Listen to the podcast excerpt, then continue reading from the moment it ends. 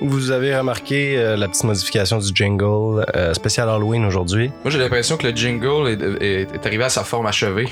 Oui, mais euh, je pensais à ça. Je me disais, on pourrait peut-être changer le jingle à tous les 5-6 épisodes, Ouais. mais euh, le monde a besoin de permanence. Ben oui, les gens sont tellement comme insécures. Oh! Peu importe.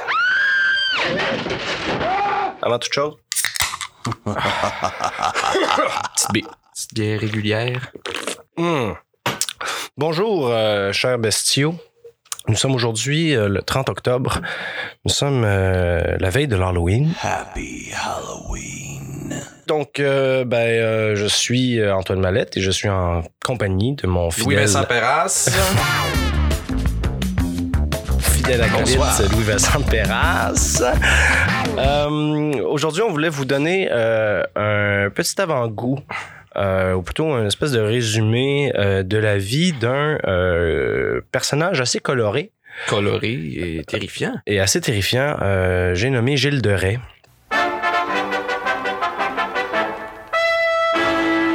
On tient, cela dit, à vous avertir, un petit disclaimer euh, en, en ouvrant l'épisode. Euh, C'est un épisode qui est euh, probablement... Euh, ouais, il est PG-13. PG-13. comporte des scènes de violence et de nudité pouvant ne pas convenir à un jeune C'est public. probablement notre, euh, notre épisode le plus sordide là, jusqu'à maintenant. Donc, euh, Le jugement des parents est conseillé. comme je vous dis, une petite mise en garde euh, s'impose. Euh, je Allez sais- coucher vos enfants. allez coucher vos enfants. Et même si nos bestiaux euh, n'ont pas nécessairement froid aux yeux, je pense, euh, on convient quand même de vous avertir. Donc, si les infanticides, notamment, euh, le sang, beaucoup de sang, et si les invocations démoniaques sont susceptibles de vous revirer cœur à l'envers, ben, passez votre chemin. Euh, il y aura un autre avertissement, un seul autre avertissement devant euh, les scènes les plus graphiques, mais euh, vous voilà averti. Donc, si vous êtes prêt à relever le défi, ben, accompagnez-nous dans l'histoire d'un des plus grands monstres. je pense que le monde est connu. J'ai nommé, comme je le disais, Gilles de Rais. Et il faut spécifier que c'est pas mal toi qui va mener le bal. Oui, parce oui, oui. que j'ai pas vraiment. Ben, c'est toi qui, qui, qui, qui a vraiment approfondi le sujet. Moi, j'ai. Mais c'est un gros, c'est un gros morceau. là. C'est un gros euh, J'ai morceau. d'autres choses à faire. Puis, euh, Pas moi. Je fais mon. Mon petit sans me soucier De rien. Je suis assez curé de l'entendre ça tabarnak. Euh, ben oui, effectivement, je vais, je vais peut-être mener le bal. Comme tu dis, j'ai écrit euh, un petit plan, donc euh, c'est la raison aussi peut-être pour laquelle ça va sonner un petit peu plus euh, préparé Ouais. cette semaine-ci. Mais je lis mon, mon plan, puis tu hésites sonne pas, tu t'embarques naturellement ouais, à, à tout moment. Donc, euh, on commence ça, on va se mettre un peu dans l'ambiance euh, en- avec une citation, une citation d'un des, euh, des trois livres, là, vraiment euh, source pour la préparation de l'épisode. Lesquels sont-ils? Euh, tu les as juste à côté de toi, donc si Ah, tu enlèves c'est- ton feuille, lettre. Ben là, d'ailleurs, ça, c'est la citation. euh, The Soul of Marshall Gilles de Rez. oui, exactement. Euh, Bye. D.B. Windham Lewis, euh, qui est un de mes essayistes anglais préférés, notamment parce qu'il a euh, écrit et consacré une biographie à François Villon. Il a écrit une biographie consacrée à Rabelais et euh, celle-ci euh, qui est euh, consacrée à Gilles de Rais. Donc Gilles de Rais, on va vous le présenter, mais avant, juste nous mettre dans l'ambiance, euh, je vais vous lire euh, le petit extrait. Do it. Extrait euh, quand même euh, traduit, là, euh, étant donné que l'ouvrage est en anglais. Donc j'ai traduit ça, ça va comme suit. Peu de gens sont capables de faire paraître Kraft Hibbing et Freud pour des prudes. Les crimes du maréchal baron Gilles de Rais, appelé à tort Barbe Bleue, mais compagnon d'armes de Sainte-Jeanne d'Arc, sont d'une nature si effroyable que même les éditeurs modernes de ces procès laissent des blancs dans les sections complètes des transcriptions latines.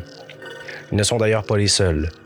Il est consigné dans les manuscrits que, lors des confessions de Gilles devant une cour bondée des parents de ses victimes, les juges devinrent pâles et malades. Très tôt, le président de l'Assemblée, maître Pierre de l'Hôpital, chancelier de Bretagne, ordonna qu'un voile soit jeté sur le crucifix qui ornait le mur derrière eux. Il était inconvenant que le symbole de l'agonie divine soit témoin de ce paquet d'ordures qui lui était jeté en pleine face. Et le geste, en fait, poursuit euh, Lewis, n'est pas anodin. Il continue. Les hommes du Moyen Âge avaient leurs vices, mais la pruderie n'était pas l'un d'eux. Ils étaient presque aussi impossibles à choquer qu'un confesseur. Très peu de ce qui avait attrait aux sept péchés capitaux n'était nouveau pour eux, puisque les effets de l'orgueil, l'envie, l'avarice, la gourmandise, la colère, la luxure et la paresse formaient des thèmes récurrents de leurs poètes, peintres, sculpteurs, troubadours et auteurs de fabliaux. Le monde dans lequel Gilles de Rais commettra ses crimes odieux est celui de la France ravagée par la guerre de Cent Ans, dont je nous propose, Louis, de faire un très léger survol. L'idée ici n'est pas de dresser le cadre historique, autant que d'installer une ambiance d'horreur, parce que, après tout, C'est Halloween. C'est Halloween. hein? Motherfucker! Hey, J'ai froid dans le dos. Ah non, c'est terrible. Attention, ça, com- commence assez intensément. Ça commence intensément. Donc déjà, disons que la guerre de Cent Ans euh, porte euh, quand même mal son nom, étant donné qu'elle s'est étendue euh, de 1337 à 1453, donc pour une durée de 116 ans. Euh, ça consiste en une lutte que posaient la France et l'Angleterre pour le territoire français. Et depuis la bataille de Hastings en 1066, euh, où Guillaume le Conquérant devint euh, le roi d'Angleterre, des larges régions de France, telles l'Aquitaine, avaient été gouvernées par les Anglais malgré les protestations françaises. Les querelles territoriales continuèrent entre les deux pays jusqu'à ce que Philippe VI de France déclare finalement que l'Angleterre avait abandonné tout droit à l'Aquitaine. Edward III répondit à l'affront en réclamant le trône de France, prétextant que sa mère, Isabelle, qui était la sœur du précédent roi de France, était la légitime prétendante du royaume. Donc, euh, C'est compliqué. c'est assez compliqué. C'est pour ça qu'on n'embarquera pas euh, dans, dans le vif du sujet. Mais rappelons, décor en est fait, posé. Le décor est posé. Les arguments, donc, euh, entre la France et l'Angleterre, à partir de ce moment-là, vont se détériorer puis vont mener aux premières lueurs de la guerre. D'abord, euh, l'Angleterre, euh, au début du conflit, est avantagée avec des victoires euh, à plusieurs endroits, dont à Crécy puis à Poitiers. Mais plusieurs années plus tard, en 1415, Henri V triompha à la fameuse bataille d'Azincourt, euh, où les troupes françaises furent massacrées en une trentaine de minutes seulement, sous les flèches des archers anglais, dont la célèbre Strongbow est encore aujourd'hui euh, considérée comme l'espèce de machine gun médiévale. Euh, bon, la France va lentement reprendre du poids de la bête, encouragée notamment par les succès de Jeanne d'Arc. Les Français vont remporter finalement une victoire décisive euh, en 1453 euh, à Castillon, ne laissant seulement que Calais aux mains des Anglais après des décennies épuisantes de bataille. Mais aucun des deux pays n'avait le cœur à célébrer. L'Angleterre était défaite et des régions complètes de la France étaient en ruine. Ravagé. Euh, petite bière. Au début euh, de la guerre, les soldats anglais avaient amené leur propre nourriture. Dans les années 1430, ils la volaient. Dix ans plus tard, le vol était devenu lui-même inutile. De la Somme à la Seine et de la Seine à la Loire, les fermes étaient en ruine. Les récoltes étaient brûlées. Les moulins, les vignobles et les étangs étaient abandonnés. Les chevaux et le bétail avaient été volés. Et là où, quelques années auparavant, il y avait eu des terres arables, il ne restait plus que des ronces, des épines et des arbrisseaux. Là où il n'y avait avant que des haies, se dressaient maintenant de denses forêts dans lesquelles se tapissaient des loups affamés, traquant de quoi manger. Les routes étaient dangereuses, remplies de voleurs et de tranches-gorges guettant les voyageurs sans défense. Les villageois étaient avertis des menaces approchantes par le tintement des cloches d'église et on dit que des années plus tard, une fois la paix revenue, les bœufs et les chevaux devenaient affolés quand ils entendaient les cloches sonner l'Angélus. Les paysans abandonnèrent leurs chaumières menacées et délabrées. À quelques lieues de Paris, les bourgades étaient désertées. Le village de Magny-les-Hameaux, par exemple, ne comptait que, et je cite, trois pauvres hommes de la Normandie, nous disent les archives. Il ne restait plus une âme à Rennes-Moulin, plus que huit habitants à Bièvre, au lieu d'une centaine, et à peine moins de 30 à Chevreuse, au lieu de 300. La faim, la famine étaient partout.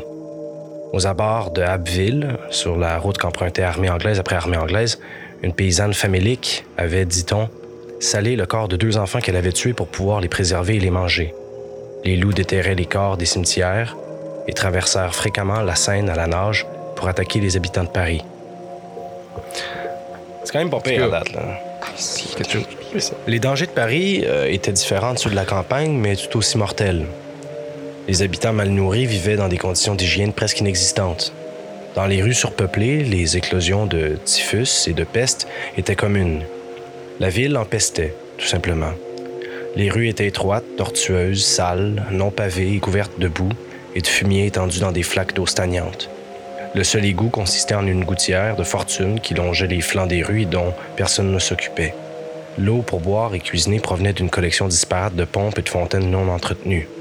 À cause de la guerre, de la maladie, on calcula que la population de la ville chuta de deux tiers entre 1328 et 1470.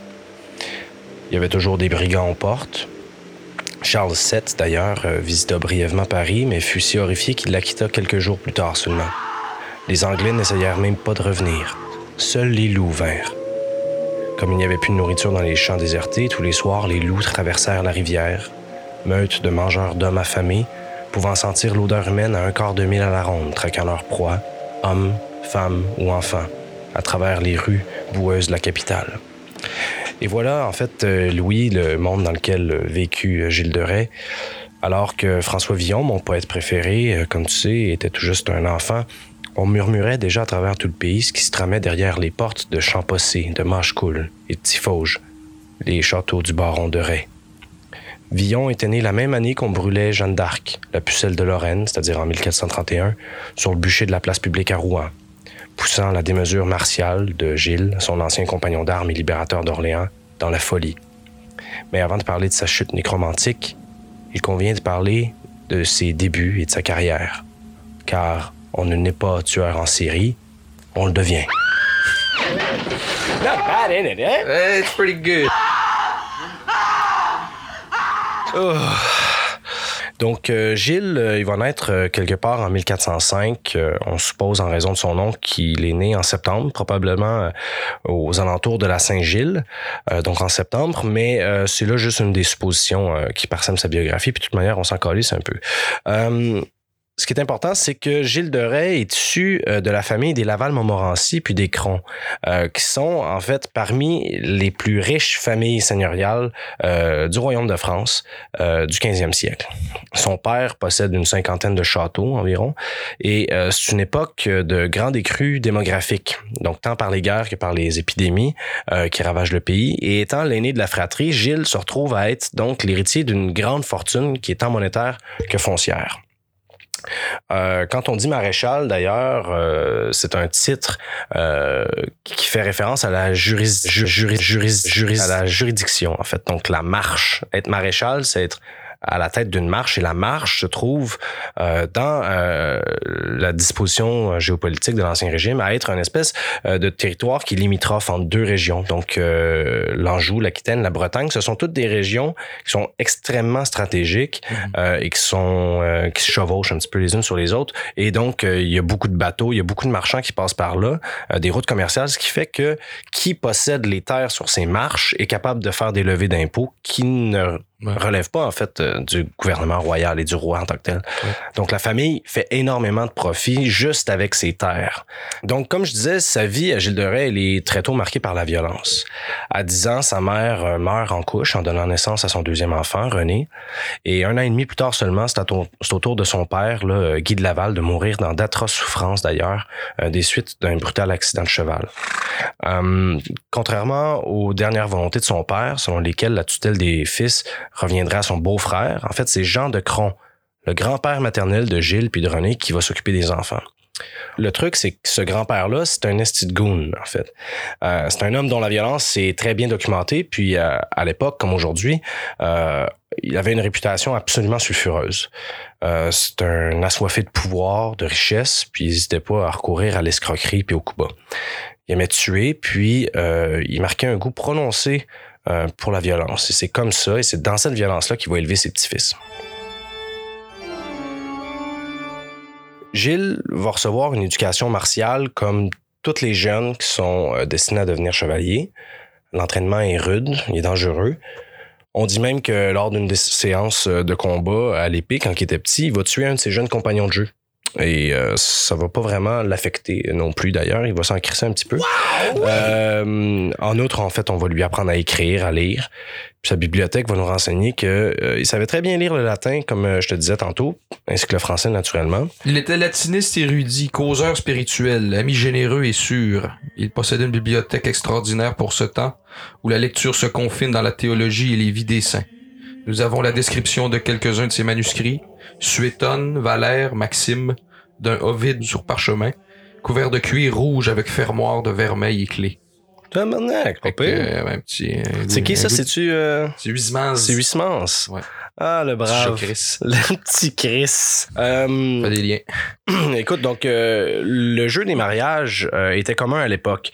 Euh, le grand-père de Gilles, donc Jean, euh, il voyait, comme je le disais, la possibilité d'acquérir plus de terres puis de forger des alliances encore plus stratégiques. Donc le premier projet de mariage euh, de Gilles va échouer et pour cause. Jeanne, l'épouse que son grand-père convoitait pour Gilles, n'avait que, et attache-toi bien, trois ans. No, dear, that's wrong. C'est c'est jeune. C'est là, ben, Trois ans, tabarnak. Et donc, le tribunal ecclésiastique refusa naturellement l'union. Hein, on dira pas que euh, l'Église médiévale, euh, tu sais, c'est oui, des- il faut en prendre puis en laisser. Yeah, c'est ça. Euh, Là, regarde, eux, ils ont dit non, c'est trop jeune. C'est trop jeune. Le bon sens. Ils étaient, ils étaient censés. Euh, quelques temps plus tard, le grand-père va trouver une autre candidate, Béatrix, et le mariage va être euh, célébré en bonne et due forme. Cependant, comble de malheur, Béatrice euh, va mourir dans les mois qui vont suivre l'union. Béatrix ou Béatrice? C'est Béatrix, avec un X. Ok. Mais qu'à cela ne tienne, jamais 203. Euh, à 15 ans, Gilles va finalement épouser Catherine de Thouars, qui est, euh, ben, c'est sa cousine. La cousine, c'est pas fait pour ça. Mais je pense qu'on a le droit de se poser la question. OK? Euh, dans le but avoué d'engraisser les coffres du grand-père. L'union est considérée, comble de malheur, par euh, l'Église comme euh, incestueuse euh, et donc va être encore une fois invalidée. Donc, comme je te dis, qu'à cela ne tienne, Gilles et Catherine vont se marier pareil dans une petite chapelle isolée à l'abri des regards.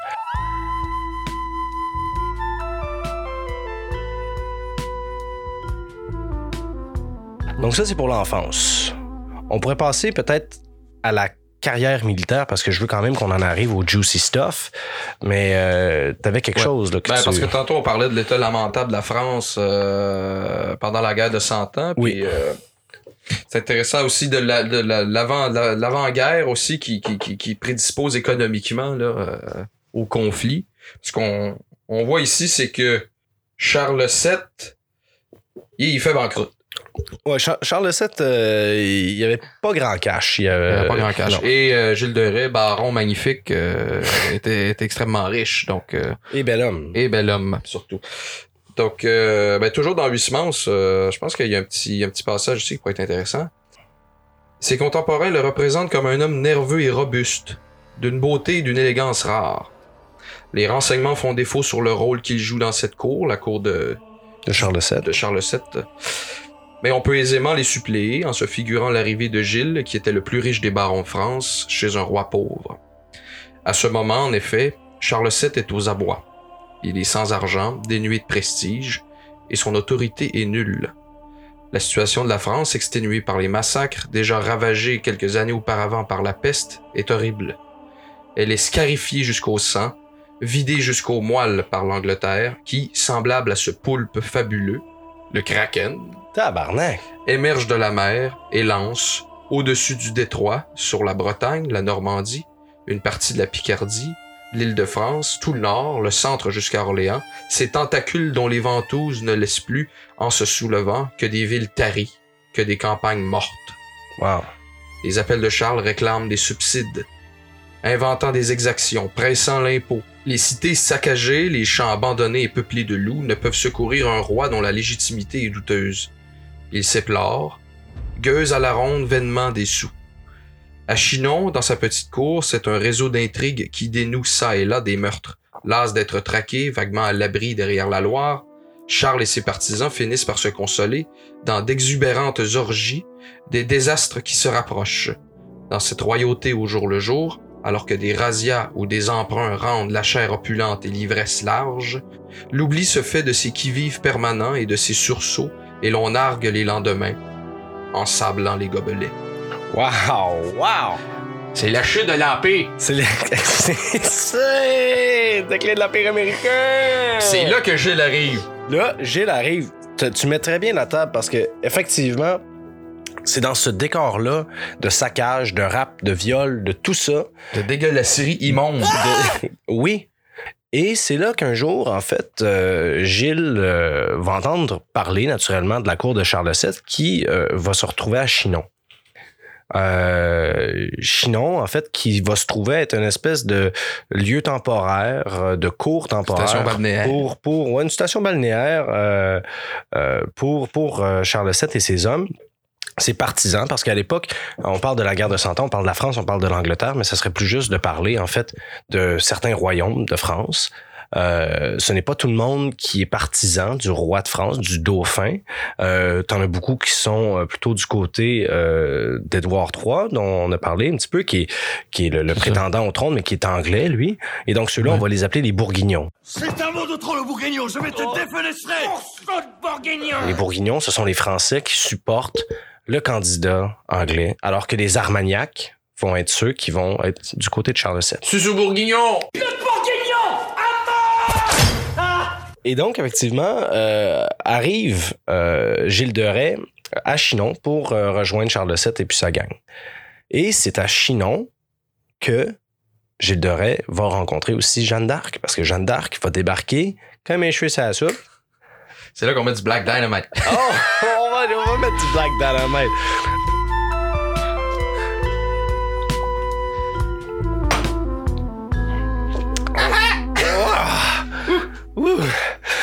Incroyable. La rencontre va avoir lieu vers la fin euh, de février 1429. La pucelle va arriver à la cour du dauphin et va l'empresser euh, de lui fournir une armée. Après plusieurs hésitations, euh, Charles va lui fournir des hommes, une bannière, puis des héros.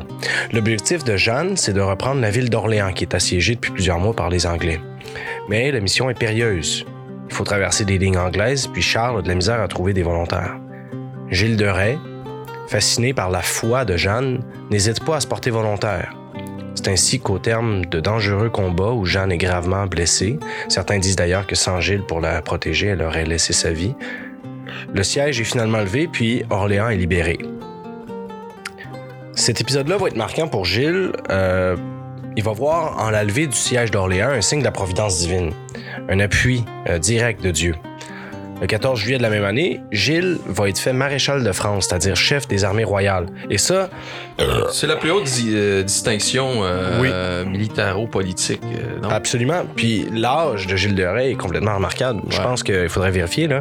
Euh, mais il a comme 24 ans, un truc comme ça. Il a 24 ans, donc il est extrêmement jeune pour être un maréchal, qui d'habitude qui est une distinction qui est euh, réservée aux, vieux, aux vieux de la vieille, là, qui, ont, qui, ont, bonhomme, qui ont ouais. torché de l'anglais. Là, Ah, exact, exact. Il va être promu, donc, Gilles euh, Maréchal à Reims, le même jour que Charles VII va être sacré roi. Donc, il y a une espèce de... euh, D'ambivalence. d'am- D'ambivalence, il y a une espèce de coïncidence et c'est extrêmement intéressant. C'est- je pense que c'est pour ça que cette histoire-là m'intéresse autant. Comme je te disais tantôt en ronde, on se retrouve à avoir une espèce de drôle de ménagerie. On a un roi qui n'est pas un roi encore, en tout cas qui vient de l'être qui est itinérant, qui n'a pas d'argent. On a une espèce de héros euh, qui est une espèce d'assoiffé de sang, euh, qui se croit plus chrétien que Dieu. Et on a une espèce de pucelle, euh, la pucelle de Lorraine, qui a des visions, puis qui prétend parler à Dieu. Donc on a ces trois-là qui se retrouvent à être en même temps au même endroit. Il y a comme une espèce de, de synchronicité là, qui Ouais, se ouais, passe. ouais, ouais, ouais, ouais. Donc, c'est un épisode qui est assez, qui est assez unique dans l'histoire de France. Et écoute, encore plus coïncidence que ça, ou plutôt encore plus haute distinction, on va permettre à euh, Gilles de Rais de changer son blason familial. On va lui donner le privilège d'utiliser la couleur du bleu azuré, et qui est d'ailleurs la, la, couleur de la royauté. Et permission encore plus extraordinaire, on va lui permettre d'arborer des fleurs de lys, qui est un symbole royal, qui est exclusif à la royauté, qu'il ne partageait en fait qu'avec Jeanne d'Arc jusqu'alors. Big shot. Donc, c'est cet apogée-là de la carrière de Gilles qui va coïncider peut-être de façon contradictoire avec le début de sa chute. Dès... Oui. Début de sa chute. Euh, tu y approches, là. Ben oui. Ok, Ça on est, on est tu. Ok, ok, tu me français. OK. Un clin d'œil. OK. Ben, attends. Ah, on va faire- faire pause.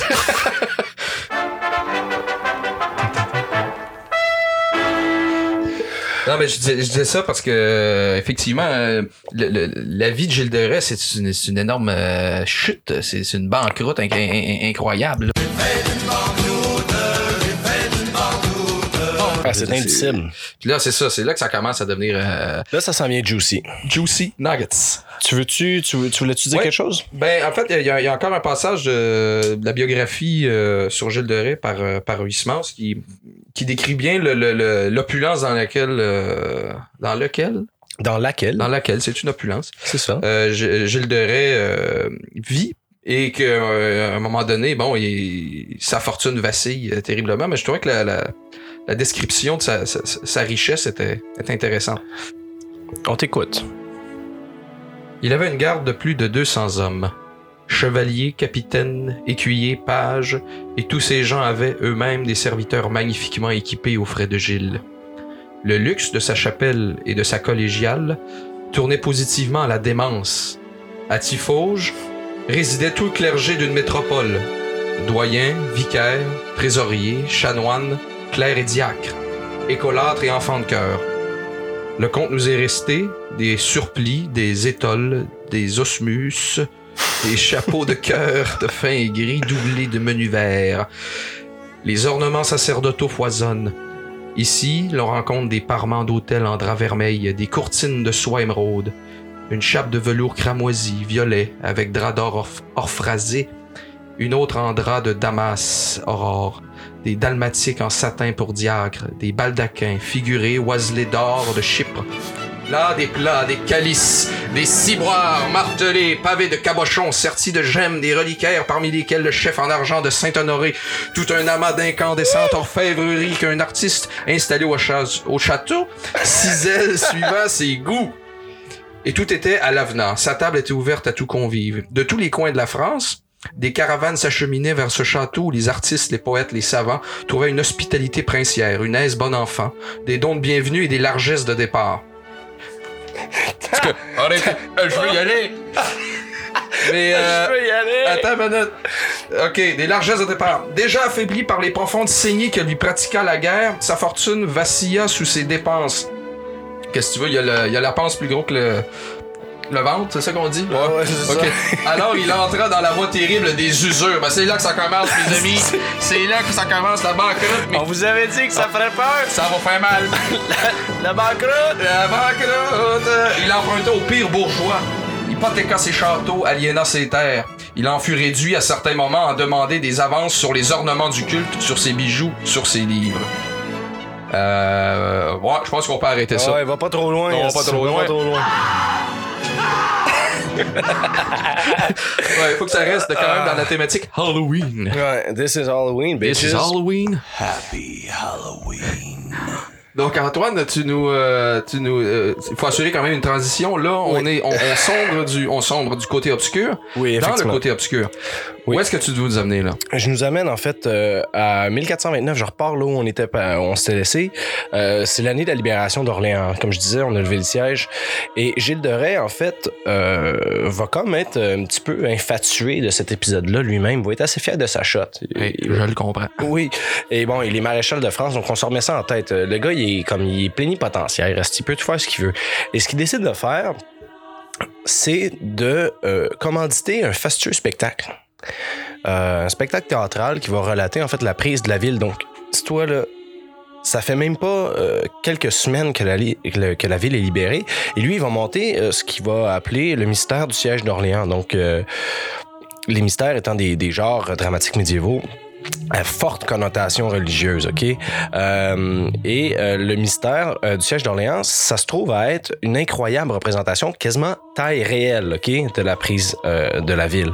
Et euh, Aubrey euh, qui est euh, l'auteur d'une des autres sources qu'on va mettre sur le site, euh, un livre qui s'appelle Danse macabre. euh, Oui, on l'a ici. Danse macabre. Euh, François Villon, Poetry and Murder in Medieval France. Ah, Il y a quelques pages qui sont euh, dédiées à Gilles de Rais là-dedans, et c'est très très bon. Et j'en ai fait une petite traduction, donc euh, voici comment euh, ça se lit. Tout était défrayé. Les 140 acteurs et les 500 figurants étaient dressés des plus riches étoffes et les comédiens n'étaient pas seulement payés quotidiennement, mais vers leur contrat renouvelé pendant les cinq mois que durèrent les représentations. Chaque jour, vin et nourriture étaient fournis aux spectateurs. Chaque acteur de la troupe avait un costume fait sur mesure en accordance avec son rôle et son rang. Même les mendiants, les valets et les vauriens ne recevaient pas moins d'attention que les rois et les grands seigneurs. On calcule ainsi que Gilles de Rais dépensa des centaines de milliers de saluts, une somme qui correspondrait aujourd'hui à plusieurs millions de livres sterling. Et donc, ça, ça va le projeter, euh, comme on s'en doute, dans une espèce de faillite économique. C'est Euh, un peu comme si, mettons, un mécène de Québécois décidait de faire jouer des belles sœurs euh, au La Tulipe euh, Oui. 365 jours par année. Centre Ah, Bell, ben, Centre Bell, la Tulipe, c'est rien. Centre Bell, t'as raison. Mm. De rester quand même dans un, un esprit de, local québécois, mais effectivement, C'est c'est Ginette Renault qui joue à grosse, la grosse des belles sœurs. Ah ouais, là, a tu sais. cappella. Ouais, a cappella. C'est beau! C'est beau! Donc, naturellement, on, s'en doute, toutes ces dépenses-là vont avoir pour effet de dilapider l'incroyable fortune du Seigneur Mm. Gilles de Rais. Un des À plus riches, on le rappelle. Ben, c'est ça, à quoi pense-t-il? Y a-tu un comptable, quelqu'un qui, qui, qui, qui, qui- Non, puis d'ailleurs, d'ailleurs, c'est ce qu'on disait tantôt sur le balcon. Euh, la différence, mais en fait, vas-y donc, tu parlais de Marx. Oui, oui, je parlais de Marx qui faisait la différence entre, mettons, l'éthique bourgeoise, euh, plus euh, justement avec euh, qui, qui thésaurise et puis qui, qui, qui veut faire fructifier son avoir. Euh, par opposition à ça, t'as le, t'as le seigneur féodal le- qui fait juste consommer la richesse euh, produite, là, tu sais. Ouais. Puis qui la, qui la, qui la consomme euh, sans, sans, sans, sans limite, là, tu sais. Ben, c'est ça. Mais euh, il faudrait retrouver le passage, là, mais... Mais c'est, c'est, C'est c'est bon, ça met le doigt dessus parce qu'effectivement, comme je te disais aussi, euh, ben d'un, il y a l'époque. Hein, euh, c'est une époque euh, de il grande en contradiction. lui toute l'abondance des richesses produites socialement, tu sais. C'est quelque chose, dit. Ouais, mais tout le monde est fourré un petit peu psychiquement parlant. Là, tu sais, je veux dire, tout le monde est en train, tu sais, tout le monde est en train de crever. Toi, Ouais. tu fais du cash, tu vas pas dire, hey, je vais mettre ça, je vais bourrer ma couche avec ça. Mais euh, des gens qui ont fait du cash sur la faillite euh, de milliers de personnes, ça, ça se voit encore. Hein? Oui, absolument. On voit ça tous les jours. C'est pas nouveau. Fait que donc, pour pallier à sa faillite imminente et surtout pour continuer euh, à mener le train de vie luxueux dont il pouvait pas se passer de toute manière, Mm. Gilles a dû se mettre à vendre euh, ses propriétés, dilapidant du fait même son héritage. Et c'est là qu'à mon avis, ça devient intéressant. Gilles, décrit par euh, Georges Bataille, qui se trouve avec ma troisième source, donc le procès de Gilles de Rais, qui est introduit euh, par euh, Georges Bataille, dont je vais mettre euh, la euh, source sur le site Internet Chez Pauvert. chez les nouvelles éditions Pauvert. Euh, Georges Bataille va décrire Gilles de Rais comme un grand enfant, en fait un homme qui est extrêmement naïf euh, et qui est niais, selon lui, carrément. Donc, euh, Gilles va se mettre à s'intéresser à l'alchimie. Donc, une science qui permet notamment la transmutation du plomb en or, comme on le sait. C'est ça, j'ai j'ai l'impression que euh, en fait, ses recherches alchimiques coïncident avec justement son impossibilité de raccumuler de la richesse par, par les, les voies traditionnelles. Tout à fait, tout à fait. Donc c'est une voie désespérée euh, de retrouver le- son, son abondance initiale. il est comme logique dans sa niaiserie parce qu'effectivement, il se rend compte que bon, comment je vais faire, qu'est-ce que je vais faire, j'ai pas le goût de travailler. Nous, c'est un seigneur, ça, ça va jamais te traverser l'esprit. C'est con, là, c'est ailleurs. absent. Sauf qu'il se dit, Chris, je l'ai, l'alchimie. Voilà. Et donc, euh, Gilles va s'enfermer dans les tours de son château de Tifauge pour lire des traités occultes, puis il va se procurer euh, du matériel qui est très coûteux euh, pour se vouer à ses opérations alchimiques, mais malheureusement, rien n'y fait. Euh, il finit par envoyer euh, de ses valets à la recherche d'alchimistes à travers tout le pays qui pourraient euh, lui apprendre à maîtriser cet art-là. Il va finalement tomber sur un dénommé François Prélati, qui est un espèce de charlatan, certains diront, d'autres diront que c'est un, un grand maître des matières occultes, et c'est un Toscan de naissance. Et donc, euh, un de ses valets va y ramener ce bonhomme-là un, un beau jour, qui est apparemment très bel homme, hein, qui est un jeune, charmant charlatan. Et euh, Gilles euh, avait déjà euh, des penchants homosexuels, dit-on, euh, à cette époque-là. Et donc, Prélati arrive à lui comme non seulement un maître, mais euh, potentiellement un amant aussi, ce qui pourrait euh, être démenti dans certaines biographies, mais assurément que Gilles éprouvait pour cet homme-là euh, un amour qui était grandissant. Ça, c'est assez indéniable. Et donc, quand euh, Gilles va demander à Prélati, euh, What the fuck, pourquoi j'ai pas d'or après toutes mes affaires, je fais tout ce qu'on me dit, tout ça, Prélati euh, va finir par lui dire, Ah, ben écoute, si ça fonctionne pas, c'est parce que tes incantations, il leur manque un ingrédient. Et cet ingrédient-là, c'est le sang. C'est le sang humain, Oui, et beaucoup de sang. le sang du pauvre, Le sang des enfants, des enfants. plus particulièrement. Le sang, ouais.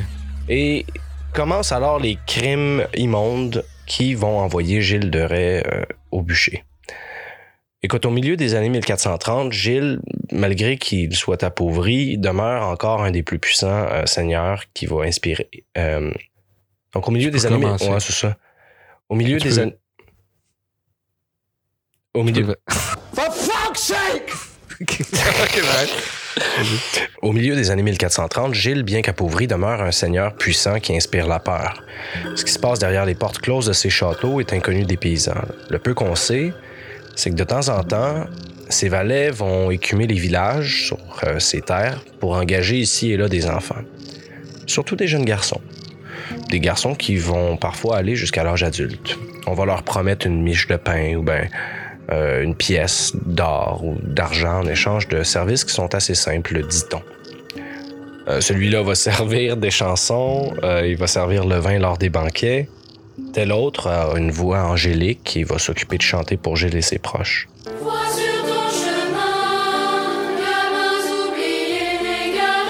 Honorés par le choix de leurs enfants, les parents envoient leurs fils à Mashkoul, notamment. Le problème, vous vous en douterez, c'est que peu d'entre eux reviendront chez leurs parents. Et que se passe-t-il? It's about to get dirty, baby. It's about to get dirty.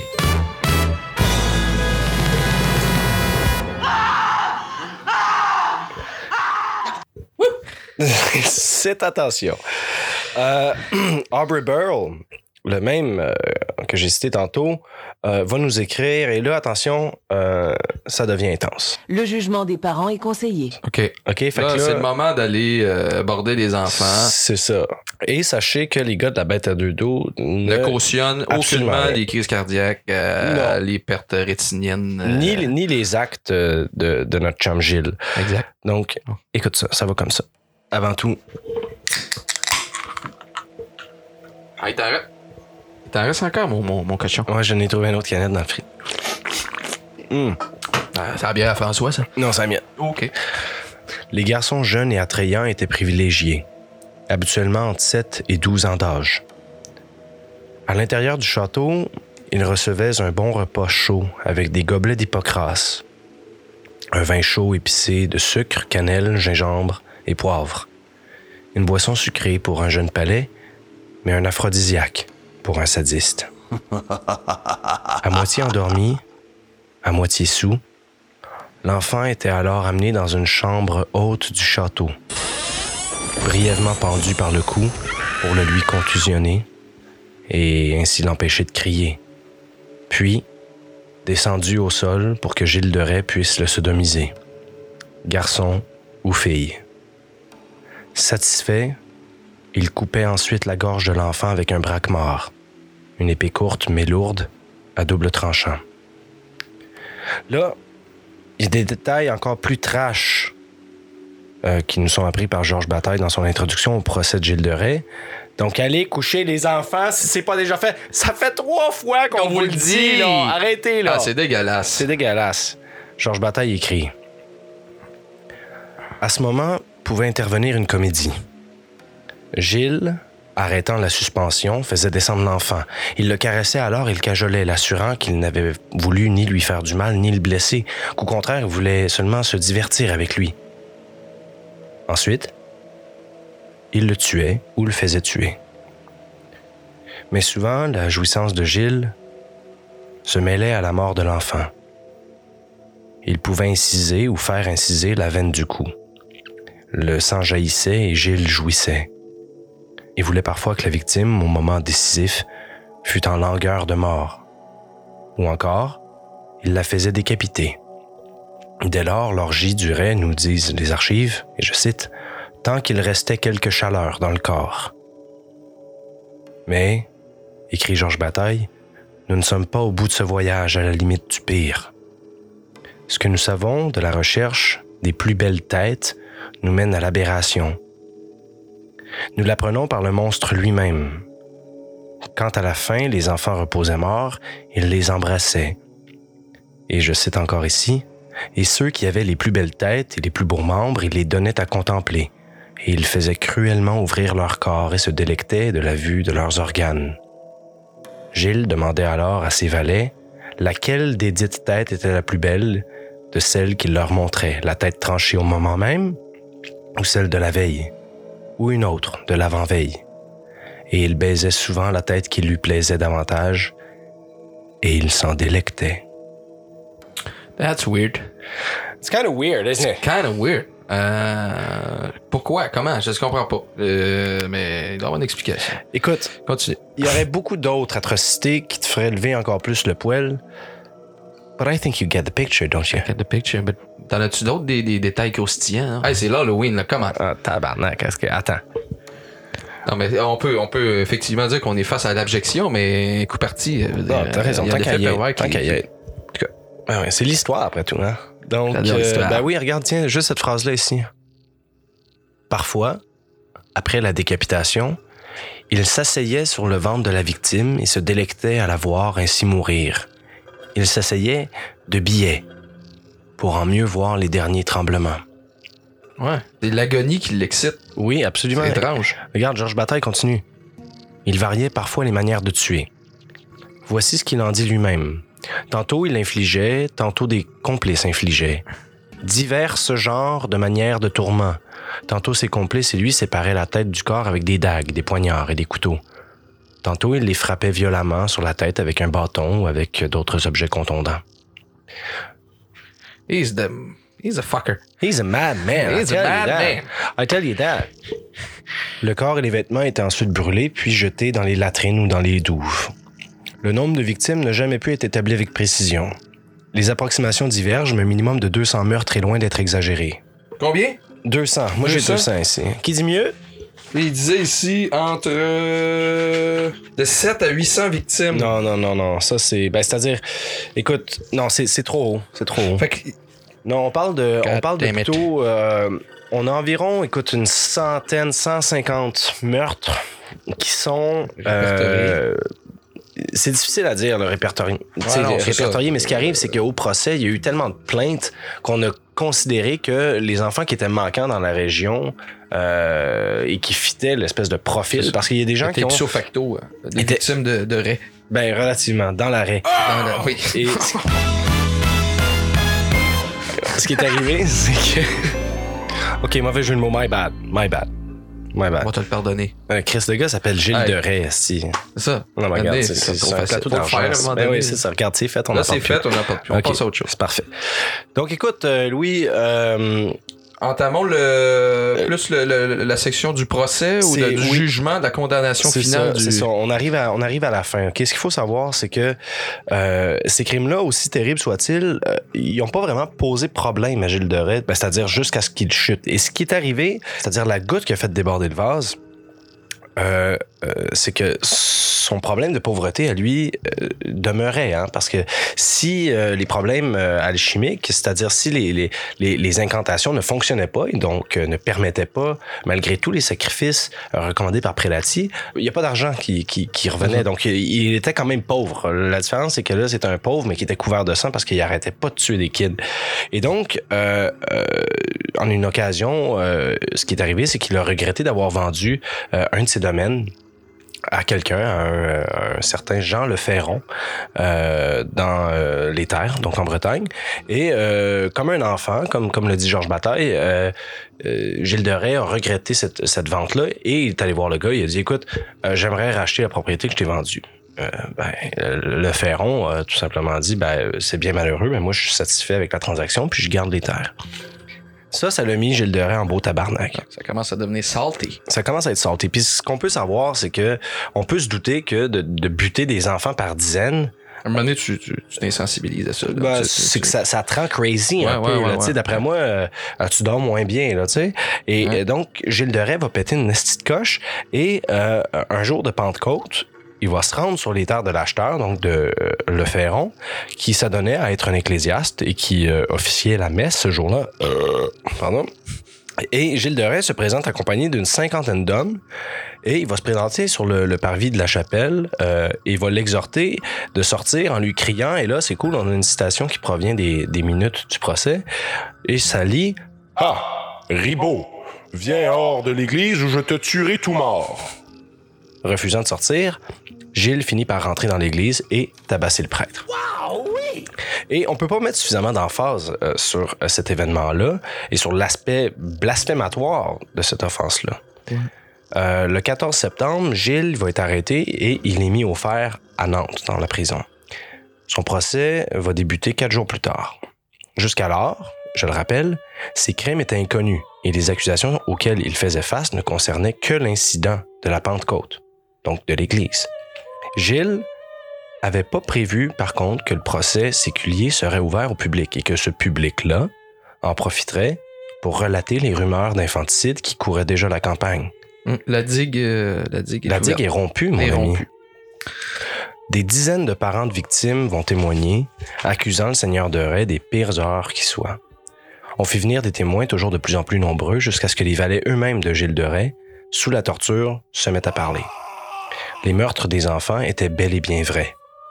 Pire, le seigneur de Ray conduisait des pactes avec le diable. Dans un premier temps, Gilles va nier effrontément toute accusation, plongé dans une espèce de déni qu'il portait à croire que son statut et ses richesses le sauveraient une fois de plus. Mais quel statut à ce point-là? Et surtout, quelle richesse? Sous la menace de l'excommunication, Gilles craque. Il insulte le jury, les traite d'impies et prétend être le seul vrai chrétien présent dans la salle. Puis, il fond en larmes et confesse tout. Il avait bel et bien tué tous ses enfants. Quand on lui en demanda le nombre exact, il ne sut quoi répondre, avouant ne pas pouvoir tous se les rappeler tant ils étaient nombreux. Il confessa avoir, alors, avec son ami Prélati, tenté d'invoquer les démons nommés Baron, Belzébuth et Bélial, mais n'avoir jamais pu les voir. Il dit qu'ils étaient apparus à Prélati, mais que ce dernier refusait de les lui montrer. Prélati s'en défendit bien, prétextant que le maréchal de Ray était tout simplement fou.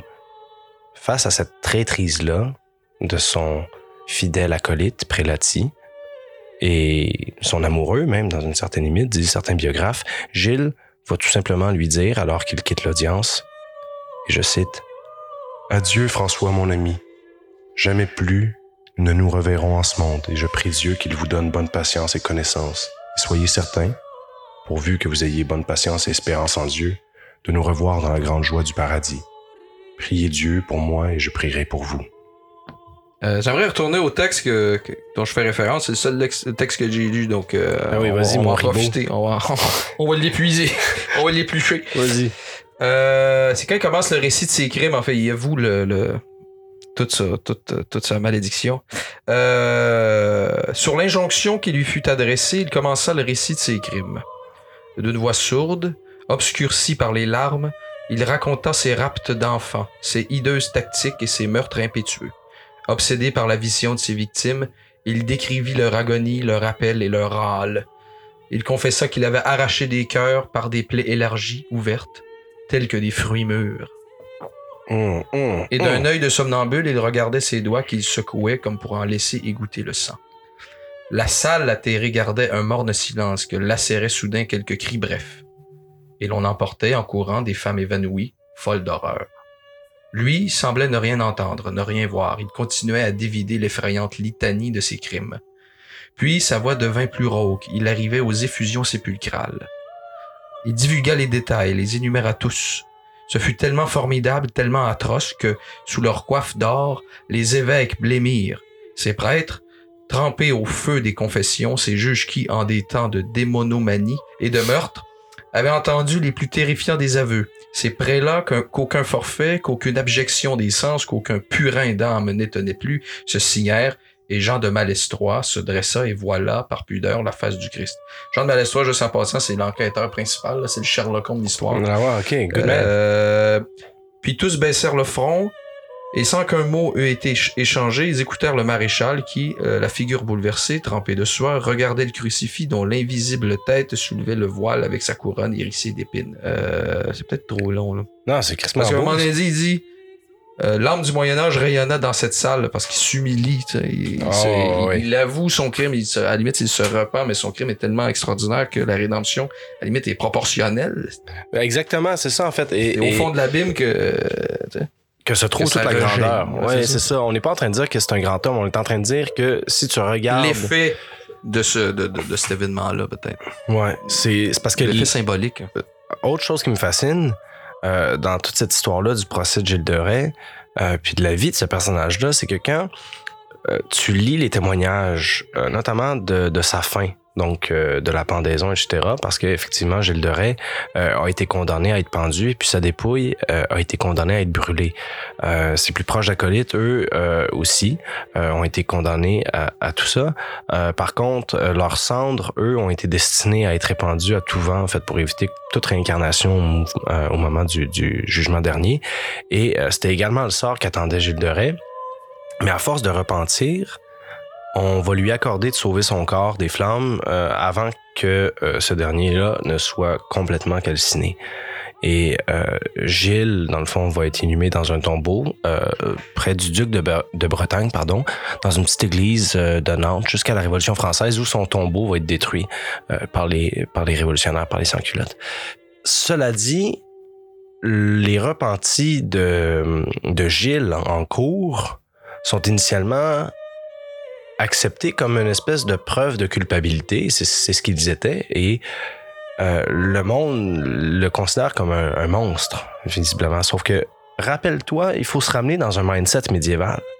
Ces gens-là qui croyaient voir un démon, un monstre qui est conscient de sa monstruosité. L'est-il toujours? Tu sais, tu vois, mais je te, je te parle de l'esprit médiéval. Non, Exactement. les gens le voient et un vrai monstre a régné jusqu'à la fin. Un vrai monstre Vraiment, aurait fait un pied nez carrément au Christ et à Dieu, le Père. Sauf que devant l'assemblée, Gilles de Rais va fondre en larmes et va se mettre à, à- à prier, tout simplement. Il est comme une espèce... du personnage, tu sais, c'est comme, il, il paraît profondément humain à la limite. Ouais. Ben, il est profondément inhumain, c'est Ah, comme exact, c'est- c'est- exact. Sauf que, sauf que contrairement Je sais pas à- jusqu'à quel point euh, c'était, c'était, moi je sais pas, à quel point c'était comme honnête de sa part, là, je sais pas. si on se fie à la description de bataille, notamment encore, on se rend compte que c'est un enfant et un enfant face à ses conséquences Ouais, c'est ça. peut effectivement réaliser que c'était mal fait. Il l'avait nié jusqu'à jusqu'alors. Parce qu'en fonction de son statut, à la limite, seule l'Église pouvait figurer comme surmoi, tu sais, comme Exact. conscience. euh, C'est un homme qui n'a jamais eu de limite. C'est ça. C'est un, genre- un homme depuis sa naissance, et c'est pour ça que j'ai passé du temps là-dessus. C'est que depuis la mort de ses parents, Gilles Rais, c'est un orphelin qui se retrouve à ne pas avoir vraiment de tuteur. Son seul tuteur, euh, Jean de Cron, c'est une espèce de, de despote dégueulasse qui, qui l'encourage ultimement à, commettre des exactions euh, sous seul prétexte de- d'enrichir sa richesse. Ouais. Et c'est ce qu'il dit. Il y a un moment fort dans le procès quand Gilles admet avoir commis toutes ces atrocités-là, il va dire aux parents dont il a volé les enfants et violé et tué les enfants, il va leur dire c'est à cause de mon éducation, je n'ai pas eu de bons parents. On m'a montré seulement la voie de la violence et puis la, la, la voie de la monstruosité. Faites attention à vos enfants. Élevez-les dans l'amour, etc., etc. Et c'est quand même ce moment-là contrasté. C'est qu'il il est persuasif sur les deux plans, tu sais. C'est comme- Ouais. autant dans, du point de vue moral, euh, tu sais, de sa moralité que de, de sa, son- sa cruauté, en tout cas. Ouais. Et il devient absolument une figure. euh, certains diront, et je Puis pense dans, que... dans la salle, on pleure, puis on, à la limite, on, on est comme étonné, puis Ah à la oui. limite euh, euh, fasciné, admiratif.